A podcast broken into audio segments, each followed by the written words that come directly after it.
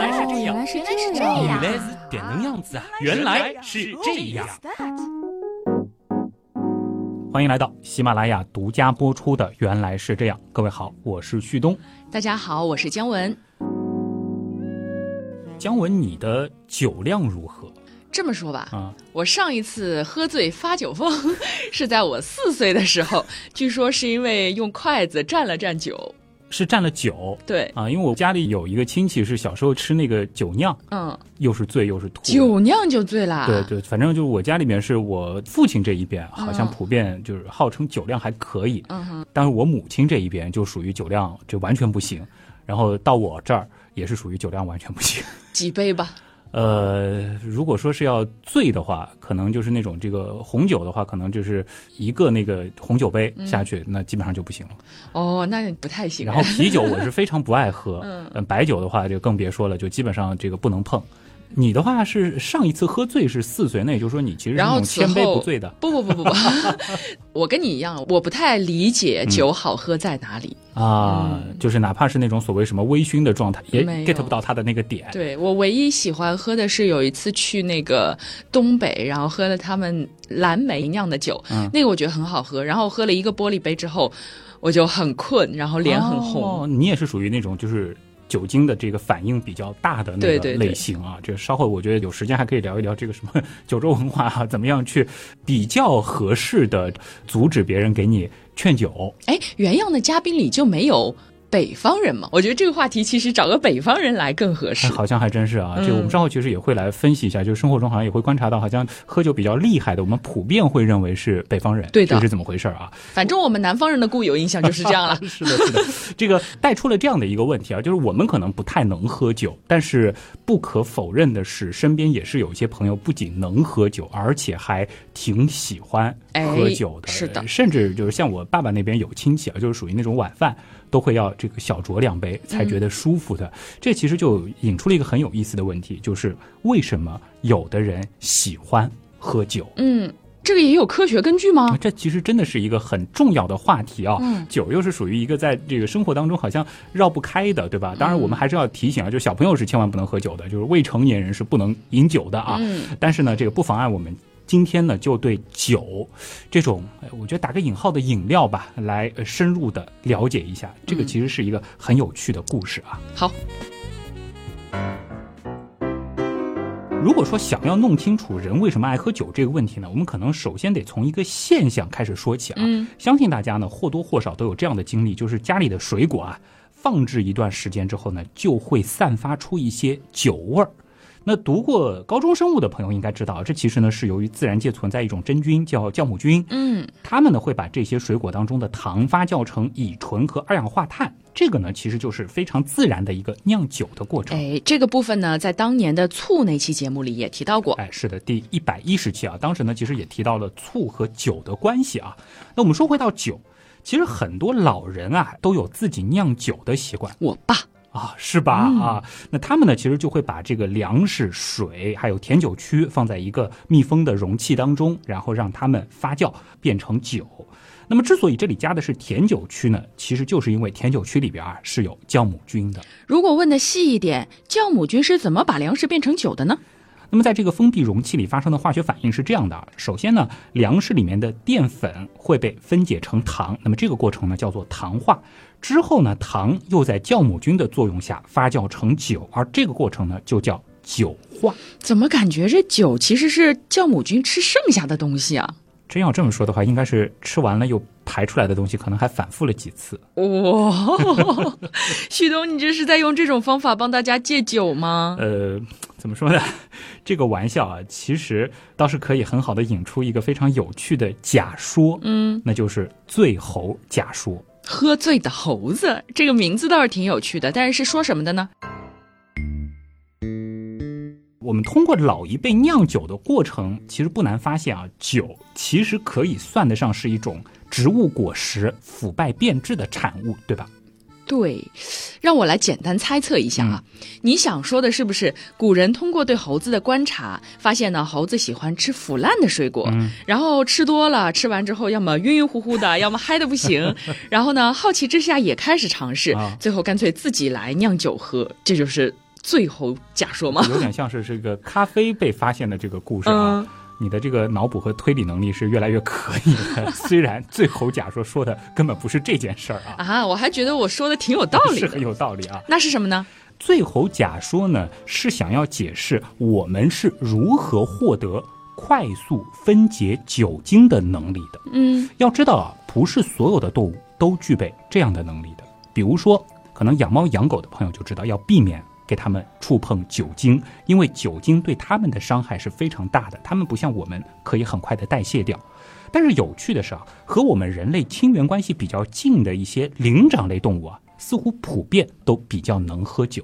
哎，我觉得这一定是很有道理的。就是当我们的祖先还在树上的时候，对吧？那果实肯定是很重要的食物来源。对。但是呢？不可能顿顿都能保证是吃到鲜果的。哎，对了，就可以想见，为了生存，哎，可能我们的祖先啊，有的时候就不得已的要食用一些已经含有酒精的那些过度成熟的水果。哎，这种情况下不被酒精毒死毒残，那绝对是生存利器。哎，这个技能就很重要，是吧？那么在二零零零年的时候啊，加州大学伯克利分校的罗伯特·达德利教授呢，其实就提出了这个著名的醉猴假说。他说的是啊，大约几千万年前吧。我们人类还有这个猴子、猩猩的共同祖先呢，是由于某次基因突变，获得了快速分解酒精的能力。使得他们不会被酒精毒死，或一丁点儿就搞得酩酊大醉，从而呢是获得了更好的生存能力。好了，这下那些爱酒人士下次喝酒的时候啊，有的吹了。嗯，哦，原来会喝酒是保证我们远古祖先能存活下来的重要手段哦。虽然我是不爱喝酒的啊，但是当做谈资的话呢，其实还可以补充一点啊，就是我们常说酒香不怕巷子深。就算不爱喝酒的人，哎，如果说是遇到一些以酒为调料的菜肴，通常也是能胃口大开的，对吧？比如说我个人最爱的酒香草头，我也爱哟，真的好的酒真的是太香太好闻了，哎，是好闻的味道，对吧？虽然说啊，高浓度的酒精味道是略显刺激的，但是在中低浓度下，酒精的味道绝对算不上是一种负面体验，嗯，甚至呢，大部分情况下是让人喜欢的。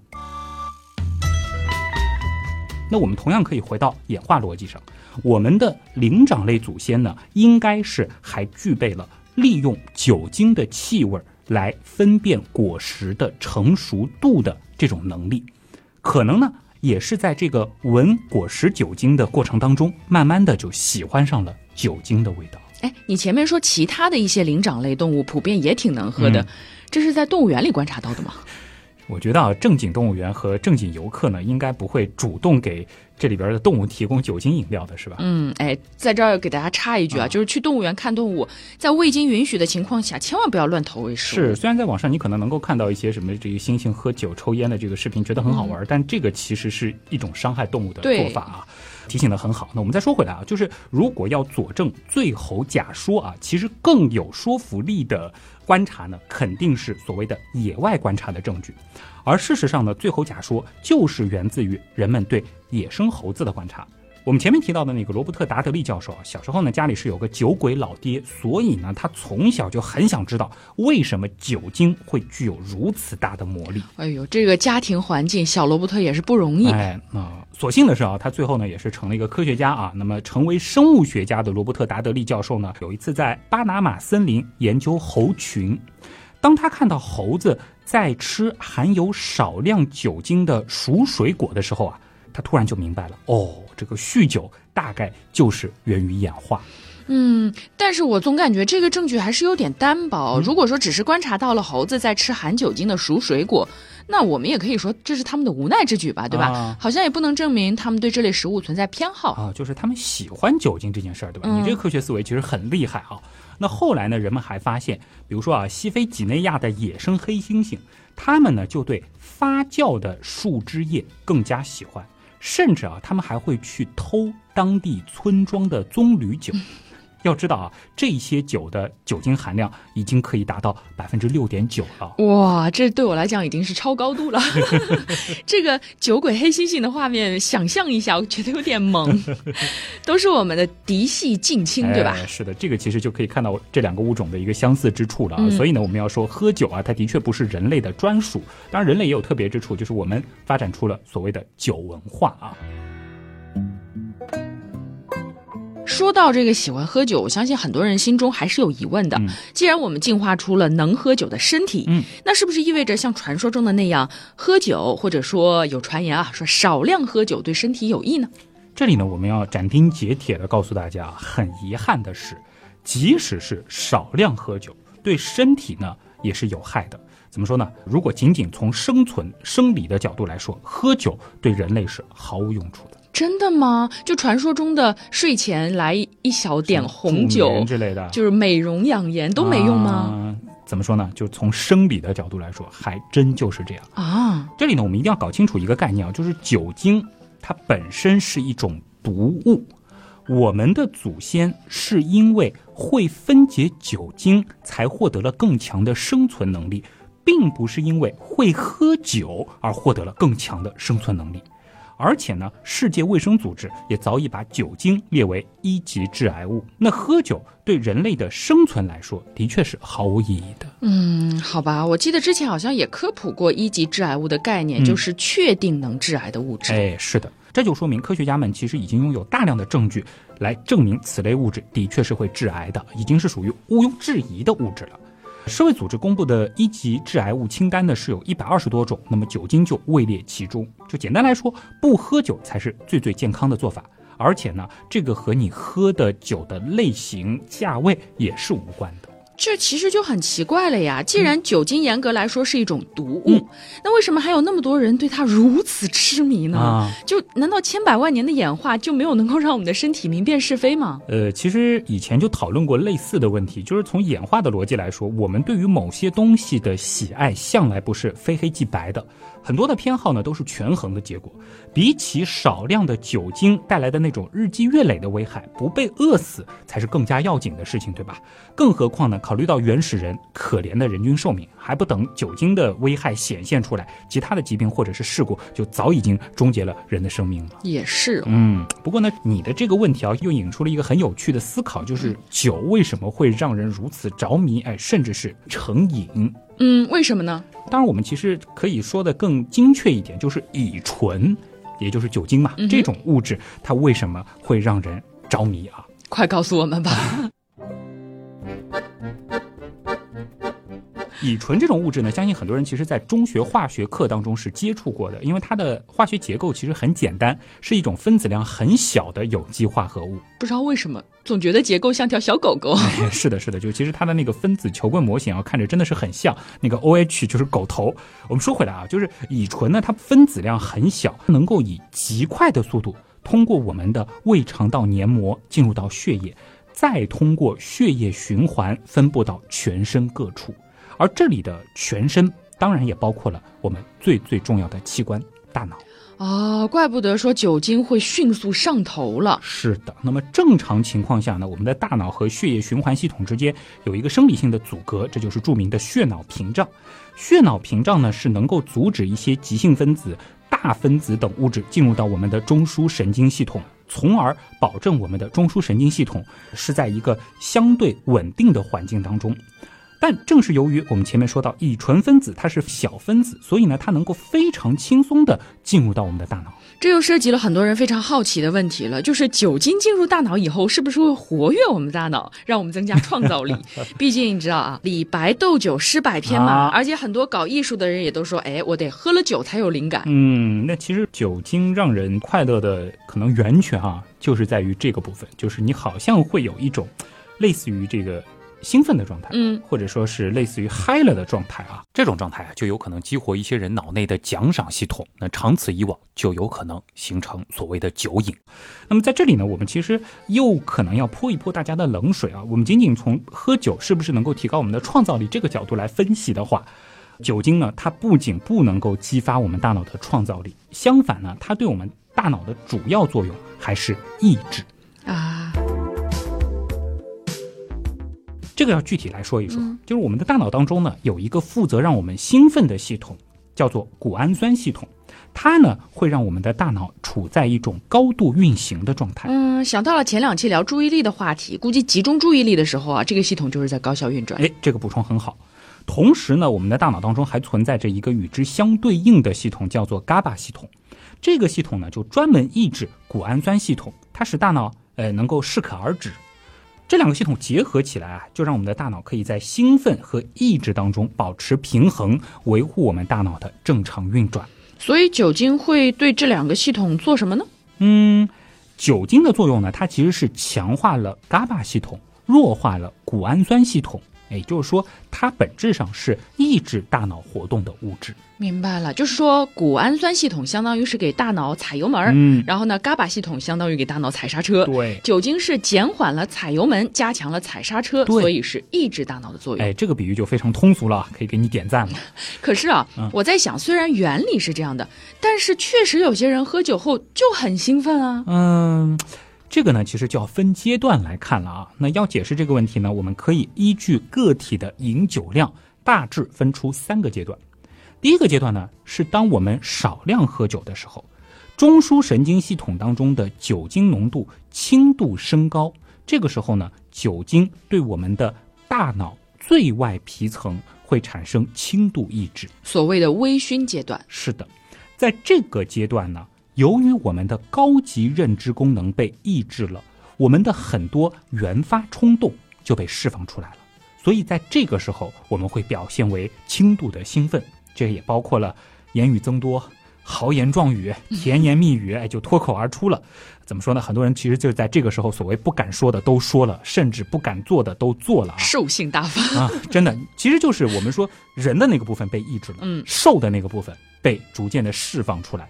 我们所谓的这个兴奋状态呢，就是第一阶段，但是我们其实依然要清醒的认识到，我们人的那个部分是被抑制的。嗯，所以是我们保持理性的功能被抑制了，对然后呢，导致我们胆子变大了。是的，哎，怪不得民间流传说李白喝酒之后，什么让高力士帮他脱鞋呀，让杨贵妃帮他磨墨是。平时哪敢啊？就是啊，所以我觉得他醉酒作诗应该是处在第一阶段。对啊如果再多喝呢，可能也就没法思考了。哎，如果说真的大家曾经有过所谓喝醉的体验，应该是知道的啊。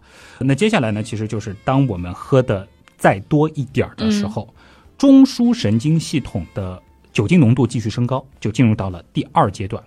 此时呢，酒精会进入到大脑皮下组织和小脑。皮下组织被酒精抑制之后，我们就会出现胡言乱语的状态。那同时，小脑被抑制了，就会影响小脑平衡的功能，导致运动不协调，哎，摇摇晃晃，对吧？没有办法正常行走，失去平衡的这种醉态。那么这些状态合在一块儿呢，在医学上有一个专门的名词，叫做共济失调。这是不是已经算是醉酒状态了？是的，当然了，这里我们要额外的说一下，就醉酒其实它还是一个法律概念，因为我们有醉酒驾驶嗯这样子的一个说法，在这个界定里呢，指的是血液当中的酒精含量达到了每百毫升八十毫克，超过这个指标一律算醉驾。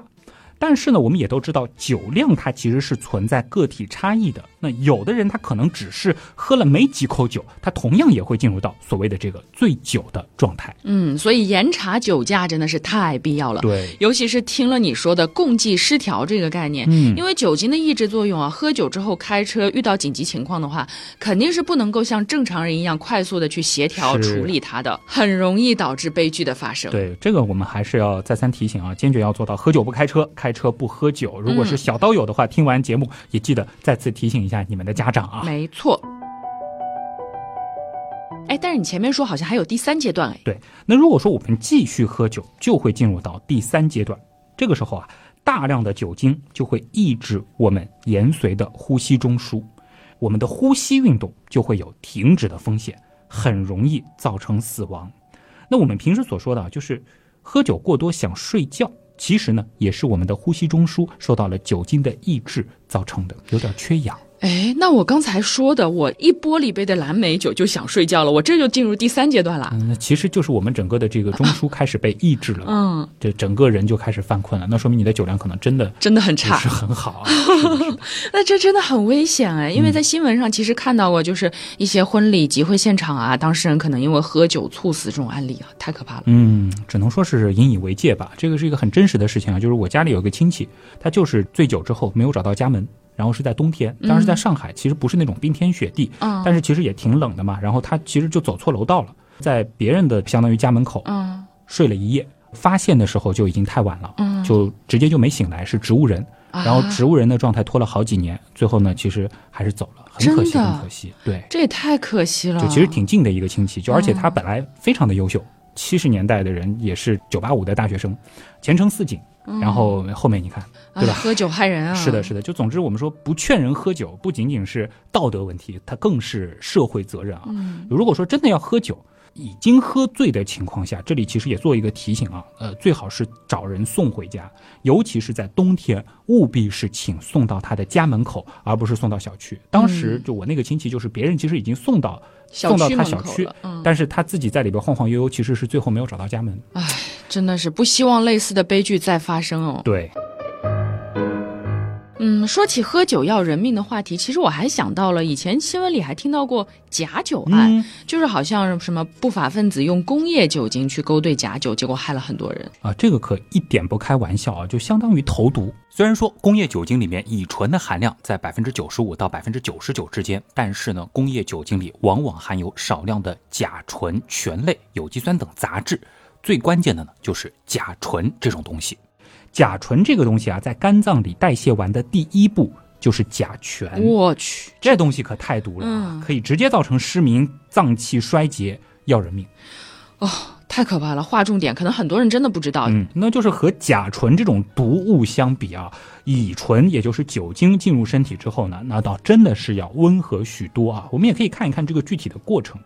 酒精落胃之后呢，少量的会被胃吸收，大部分呢是被小肠吸收。然后呢，随着血液循环，这些酒精分子就逐渐扩散到身体的各个位置。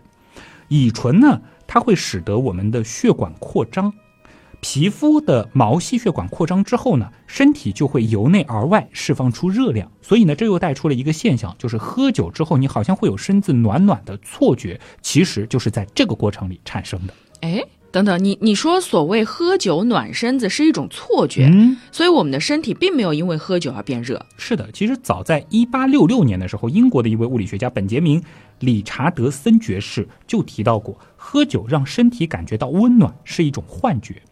现在我们其实也知道，喝酒它不仅不能取暖，反而会丢失能量，因为毛细血管扩张啊，会让我们更快的流失热量，而等到体内热量因为毛细血管扩张而释放完之后，身体呢就会很快的变冷。啊、对对对，当年那个我们为什么会冷里面也提到过，嗯，冷和热其实是皮肤的温度感受器的相对温度变化的感受。是的，是的，就是我们当时那期节目，其实有一个非常著名的现象——反常脱衣现象啊，嗯就是在那时候聊到的，真的可以再去回听一下，就是我们所谓冷和热的那种感知啊，很多时候就是一种所谓的错觉啊。所以呢，就是如果在寒冷的天气，在户外活动或者是探险，为了取暖，你去选择喝酒的话，那真的就是大错特错了，它反而会让你的身体冰冷的更快。呃而且它会抑制你嘛，那其实是会让你更快的陷于危险。嗯，这是非常非常不可取的一件事情。哦，所以喝酒是容易让我们的身体产生错觉，大家一定要牢记这一点。哎，对了，好像还一直听到过有一个说法，大家肯定知道，喝酒伤肝。嗯，就想问一下，酒精和肝脏到底是一种怎样的关系呢？首先可以明确一下，喝酒真的伤肝，嗯这个是没有任何问题的啊。酒和肝脏的关系非常的大。刚才我们说了，酒进入我们身体之后，少许呢在胃里被代谢掉，大部分呢是被肠道黏膜吸收。但是呢，这个酒精啊，它很容易穿过肠壁进入到血管，从而呢进入到血液当中。那通过血液呢，又主要会汇集进入肝脏。因此呢，喝下的酒精啊，除了少量的可以从尿液、汗液和我们的呼吸这个过程当中排出之外，大部分呢都需要被运送到肝脏里去分解。啊、所以我们的肝脏承担了大部分分解酒精的功能。是的。那我们再来看一看酒精进入到肝脏之后的变化。酒精在进入肝脏之后呢，在乙醇脱氢酶的作用下，会产生大量的乙醛。乙醛嗯，是甲醛的兄弟吗？嗯听起来也很毒的样子。是。那乙醛呢，比起酒精，也就是乙醇呢，嗯呃，的确是毒很多啊。当然，它也是一级致癌物，呃，可以导致毛细血管扩张，产生脸红、心悸、恶心等不适。所以，所谓的这个酒后的很多的反应也是乙醛造成的。啊，它呢，也是我们酒精中毒的真正意义上的罪魁祸首。不过呢，好在啊，就是幸好我们的肝脏里面还有一种叫做乙醛脱氢酶的物质，它呢是能够将乙醛转化为乙酸，也就是我们常说的醋酸。而乙酸呢，会被进一步转化成二氧化碳和水，最终排泄出体外。所以，我们之所以能喝一点酒，主要就是靠着这个乙醇脱氢酶和乙醛脱氢酶帮忙了。是的，而这两种酶呢，应该也是《最后假说》里提到的帮助我们祖先更好生存的关键。否则啊，进入到身体的酒精就很难在短时间内被代谢成二氧化碳和水，并且排出体外了。嗯，而解酒这个过程就是发生在肝脏中。是的。那这两种酶是人人都有吗？我好像听过一种说法，说有的人只有其中一种酶，甚至两种都没有，所以不能喝酒。呃，只能说啊，这个广为流传的说法是有一定科学依据的，但是严格来说又并不严谨。首先呢，所谓的酒量，我们要承认它的确是存在个体差异的。虽然肝脏里面乙醛脱氢酶几乎是人人都有，但是它的数量的确是因人而异的。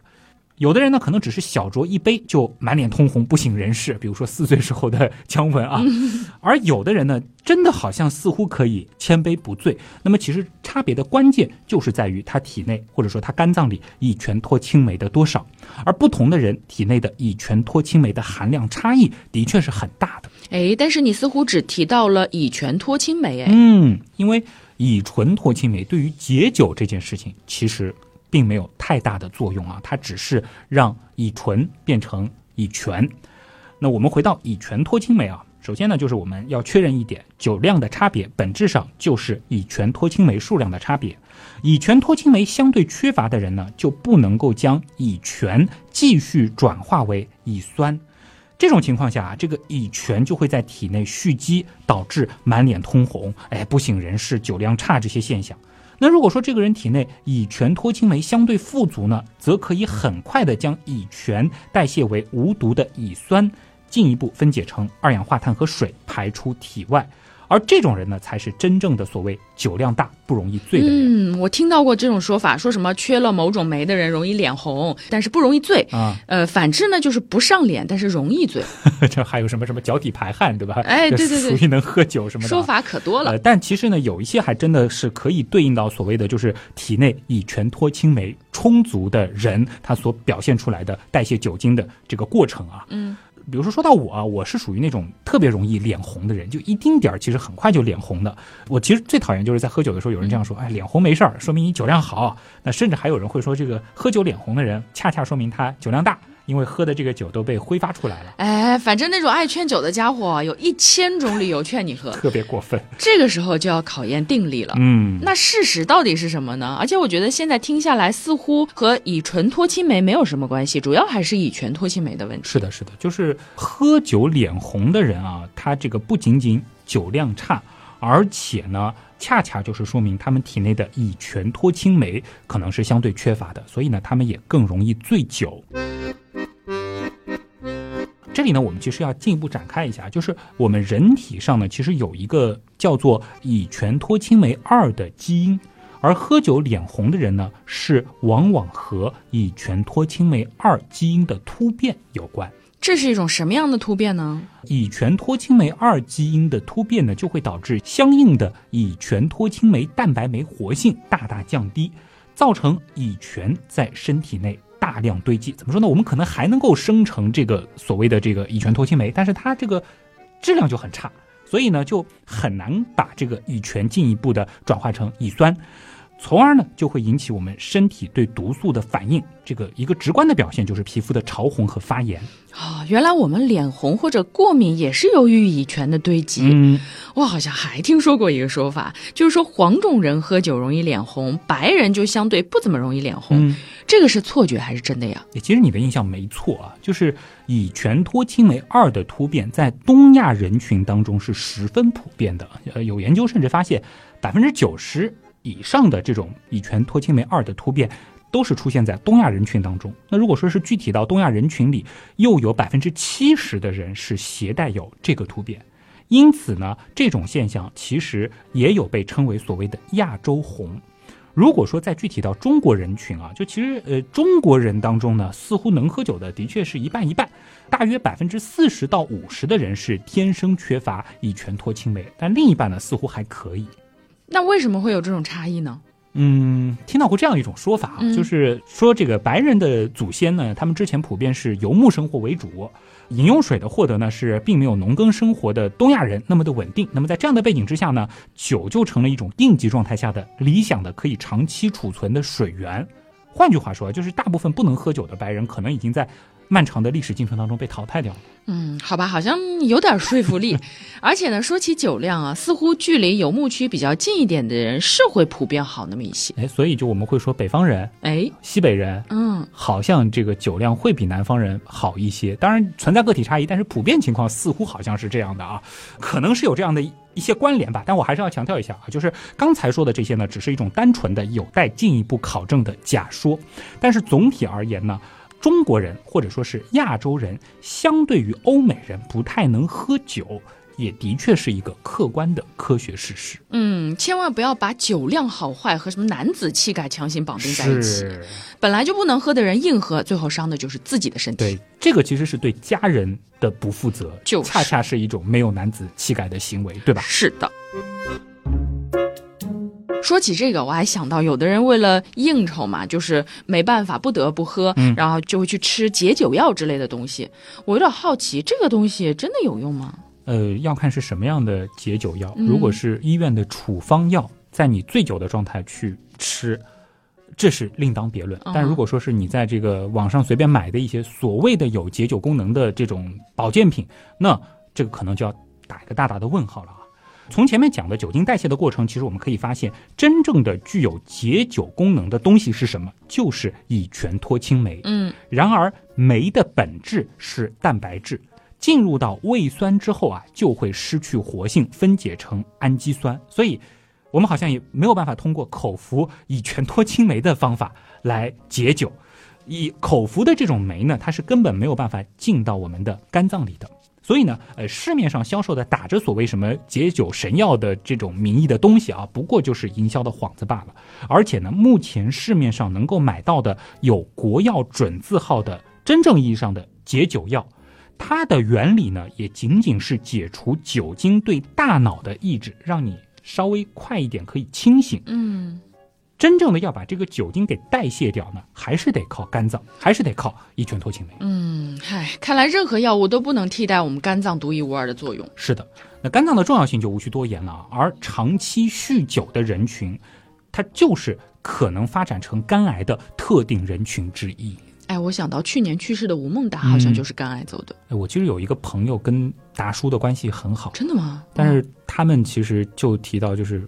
很能喝酒啊，很可惜啊，真的很可惜。而且就是达叔的离世，其实就是一年前，对，呃，是的，应该是二月二十七号，就刚刚好一年多，差不多。如果说这个具体到他这个案例，其实他从查出肝癌到最后离世，仅仅只有三个月的时间，啊，很可惜。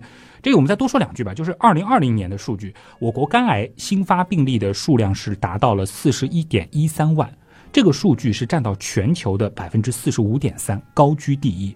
也就是说，全球近一半的病例是发生在中国的，而死亡病例的数量是达到三十九万例，仅次于肺癌，排在第二位。虽然说人口基数是一方面啊，但是从比例上来说，还是明显偏高的。看来大家对预防肝癌的认识程度还是需要加强。对，就像烟，大家基本上都是知道是有害的。对，即使是抽烟的人，也不会说我抽的是一个好东西。对，但是酒，好像就会有一些。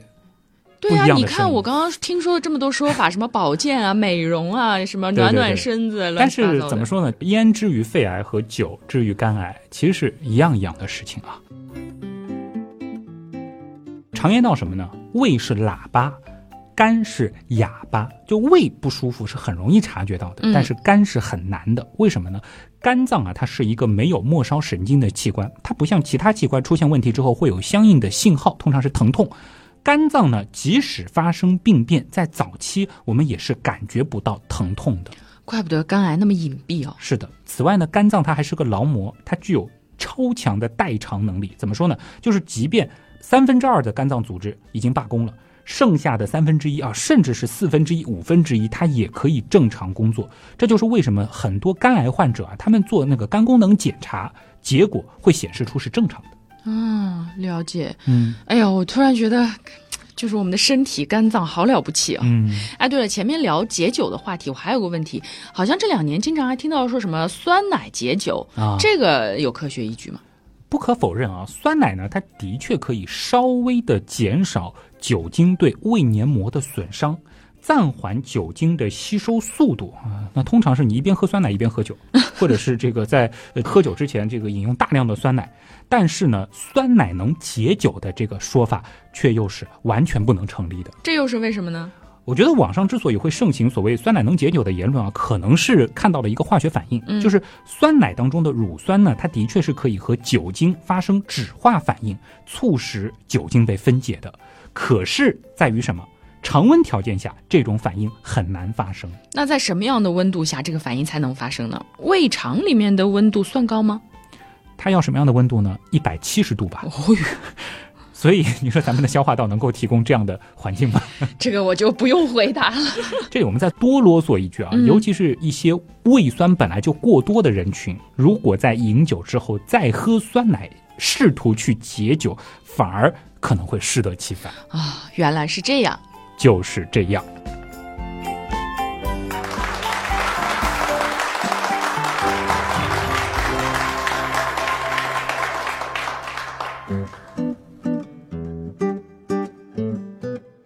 今天这节目是不是还挺有收获的？对呀、我就听完下来，反正总结给大家省 省流，可以给大家省流嘛，嗯就是酒精是毒药，哎，对，我觉得大家要勇于怎么说呢？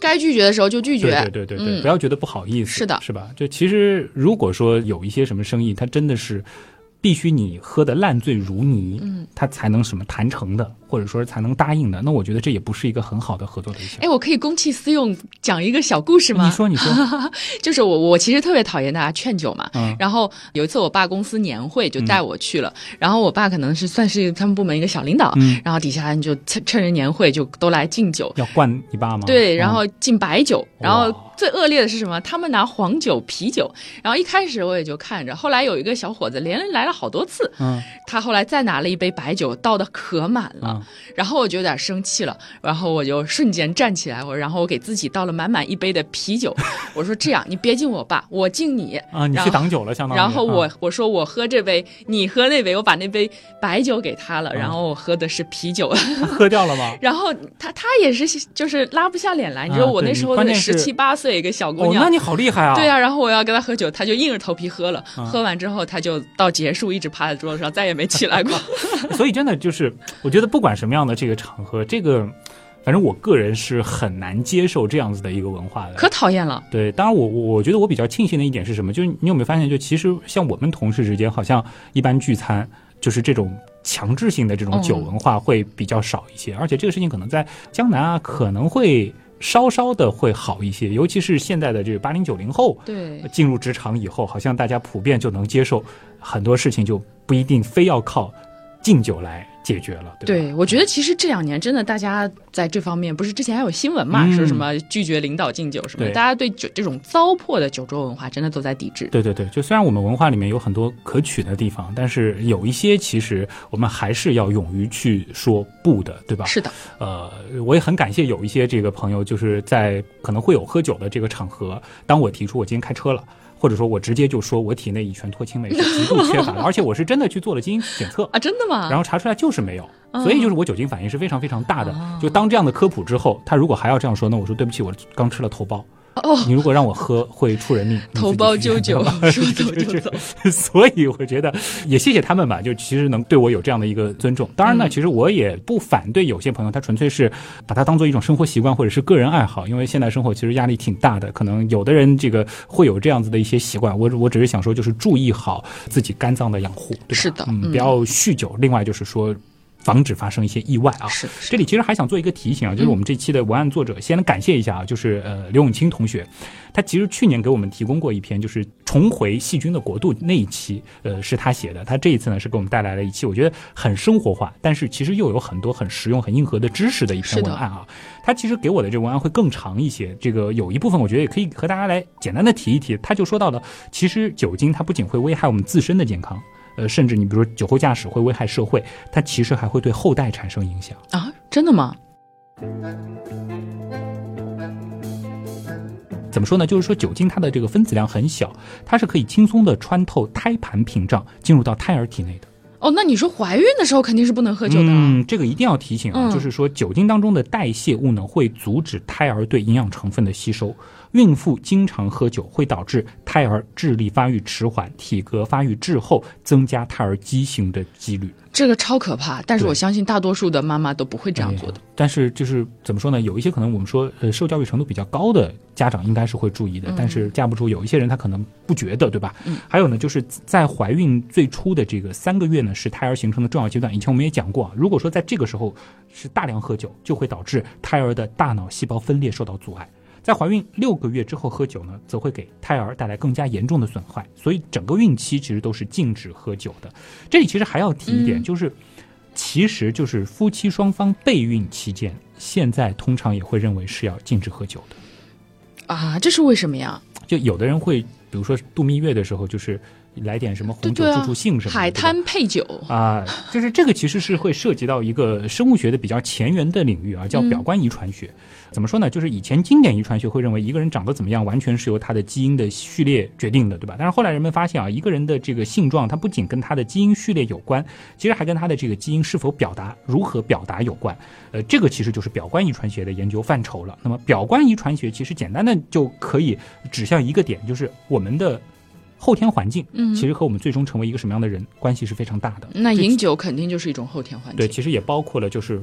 呃，造人的这个过程当中的这个所谓的体内的这种环境啊，呃，过去我们认为就是说后天的疾病它是不会影响到孩子的，但是呢，表观遗传学其实也已经发现，就是呃后天的这些疾病是有可能影响孩子的，所以呢，就是不酗酒，它不仅仅说是对自己负责，更是对子孙后代负责。当然了，表观遗传学它本身是一个很大的坑，这只能有机会再填了。总之就是，如果说是要对后代负责，那整个的这个过程，呃，最好。两边都不要喝酒。嗯，反正酒就是能不喝就不喝。哎，是的，是的啊。回过头来再感谢一下这个刘友清同学啊，他真的还挺笔耕不辍的啊，忽然给我带来了这样子的一篇文案。那其实酒是一个挺值得展开的话题，就可能还包括了就是各种各样的酒。但我其实以前想到过做酒的话题，而且很早以前其实有一篇那个刀友的文案，但我一直没有去用。嗯哼，就是会讲到，就是说类似于酒的前世今生这样子的一个故事。但我觉得我们原样因为有大量的这个青少年的朋友嘛，他那篇难道是在夸酒吗？呃，可能会有一些是涉及到了一些就是就是酒文化一些东西，我们看看评论区的反应吧。如果说大家这个也想听一听什么什么红酒啊、白酒啊，包括什么伏特加啊，什么就是这些酒，它它可能到底对应的是一些什么样的植物、什么样的工序酿出来的？如果有兴趣，我们可能做一篇。但是呢，还是要再次提醒一下，就是青少年，呃，我们尽量的不要去尝试。喝酒，那酒香草都可以吃，这个没问题。但是就有的家长会觉得好玩儿，嗯，对对对，喝一点玩玩没关系的。但是其实你你可能不知道小宝宝他对于这个乙醛的这个代谢能力是怎么样的。就有可能会比较危险，说不定我小时候没有那样醉过一次，我现在会更聪明一点。好吧，这个你已经很聪明了，不要谦虚啊。呃，最后呢，还是安利一下我们的新书啊，《生命的战争》，现在还在热卖当中。呃，大家呢其实同样是可以通过我们节目下方的，我原来说是这个节目下方有个购物车，我发现现在喜马拉雅改版了，嗯，是在那个左下角有一个就是商店的那个按钮，你点进去，你就能够看到，呃，第一个就是我们的。呃，这个新书的链接，就如果是大家要购买的话，就可以点那个商店的那个按钮啊。这个里面其实也可以对应到我们在喜马拉雅的原品店。当然，我们的原品店里面呢，其实呃大家更熟悉的那个地方是有一些新品，也是在热卖当中啊，也欢迎大家去选购。哎，你每一本都签名了吗？呃，这次是没有签名，我要和大家来解释一下啊，就是呃，因为这次其实呃出版社那边更希望的是全平台的推广，嗯哼，所以呢。如果我在这个平台签了名，那其实就对另一个平台不公平。不公平。但是我上次看到有刀友晒出了签名版，哎，他是怎么获得的呢？这个是之前参加活动啊。其实你帮我引了一个非常好的问题，哎，嗯，我们这期节目更新的时间是三月四号，啊，这个周五，其实一转眼呢，又迎来了每一年三月的第二个星期五了，嗯。是什么日子？姜文可能没有那么快能反应过来，就是我们原样所谓的开播的纪念日哦啊，下周的节目应该就是原样这个更新八周年了啊。这次其实你刚刚问，就是签名版好像很难获得，的确，而且现在疫疫情的关系也没有办法做一些线下的这种签售的这种活动，所以呢，我们可能就更希望的是通过一些线上的这种活动。嗯，他为什么会获得签名版？就是之前参加，比如说年终盘点啊。还有就是说这个新春闯关啊，这里和大家说一下，新春闯关因为还有一些礼物没有到，哦所以呢，我可能在过两天会把所有的书给寄出来。这个也是一个可以获得签名版的机会。那么哦还有一个机会呢，嗯可能就是下周了，大家也可以留意一下。下周有活动了，哎，我们争取也搞一些活动，给大家开心开心啊！好期待。是，最后还有一个小广告啊，嗯就是呃，我和科学声音合作的一个视频。假象，嗯哼，呃，做的非常非常棒的一个视频，而且本来可能是准备是这个付费形式的一个视频，他们现在讨论下来是决定这个免费来播放，各个平台都可以去收看。我在里面呢，应该也是有一集半还是两集的时长，就你是出镜了吗呃？出镜当然是出镜的一个，哦也很很很很有意思的一个视频，可能喜马拉雅平台呢也能够找到啊，就是会有各种什么视错觉啊，什么听觉错觉啊，就是跟这个认知相关的一一个系列的视频。呃，现在呢是希望能够让更多的人关注它，大家也可以去看一看，如果喜欢的话呢，也可以去呃分享给朋友，这绝对是让你大开眼界的，而且我觉得真的制作的是非常用心的一个系列啊。大家光是为了看你也会去看的。好的，好的，好的。呃，那今天的节目真的就是这样了啊！嗯再次感谢通过所有的方式支持和帮助过我们的朋友，嗯，鸳鸯的发展真的离不开大家。我是旭东，我是姜文，代表本次节目的撰稿人刘永清，感谢各位的收听，咱们下周接着聊。拜拜。